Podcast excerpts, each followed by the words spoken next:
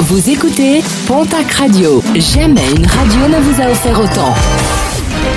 L'information locale à 9h, c'est sur Pontac Radio. Bonjour Jean-Marc Courage Sénac. Très belle matinée. Enquête ouverte à Lourdes après l'incident survenu hier au funiculaire du Pic du Gers. Suite à une coupure de courant en raison de l'orage, le funiculaire s'est brusquement arrêté, propulsant les passagers contre le garde-corps. Plusieurs personnes qui se trouvaient à l'intérieur des cabines ont alors chuté violemment. Un couple de quinquagénaires a été évacué vers l'hôpital en urgence absolue. Le funiculaire reste à l'arrêt le temps de l'enquête. Prudence en montagne et dans la nature en général où tout n'est pas comestible. Dernier exemple en date dimanche à Puangali où un ado de 14 ans a été pris en charge par les secours alors qu'il venait de s'intoxiquer avec des baies sauvages, des baies toxiques pris de vertiges et de vomissements. Il a été héliporté vers l'hôpital de Tarbes. La 147e édition du pèlerinage national se prépare à Lourdes. Il se déroulera de jeudi à lundi prochain. À noter que des mesures de précaution sanitaire seront prises pour sécuriser l'ensemble des pèlerins.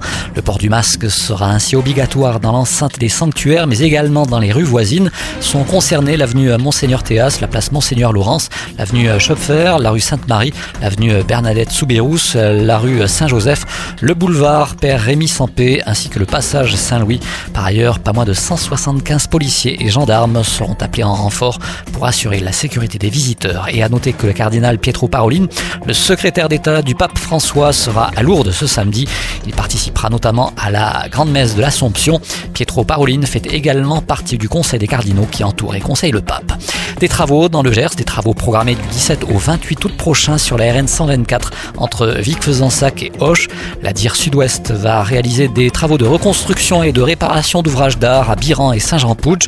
Un axe qui sera fermé du rond-point de la Hurée à Hoche jusqu'au carrefour de la RD 939 à Saint-Jean-Pouch. Des déviations seront mises en place. Et puis dernière ligne droite pour les soldes d'été, des soldes qui s'achèvent ce soir avec un bilan plutôt mitigé pour les commerces, des soldes retardés en raison de la crise sanitaire et qui pour la première fois n'auront duré que 4 semaines.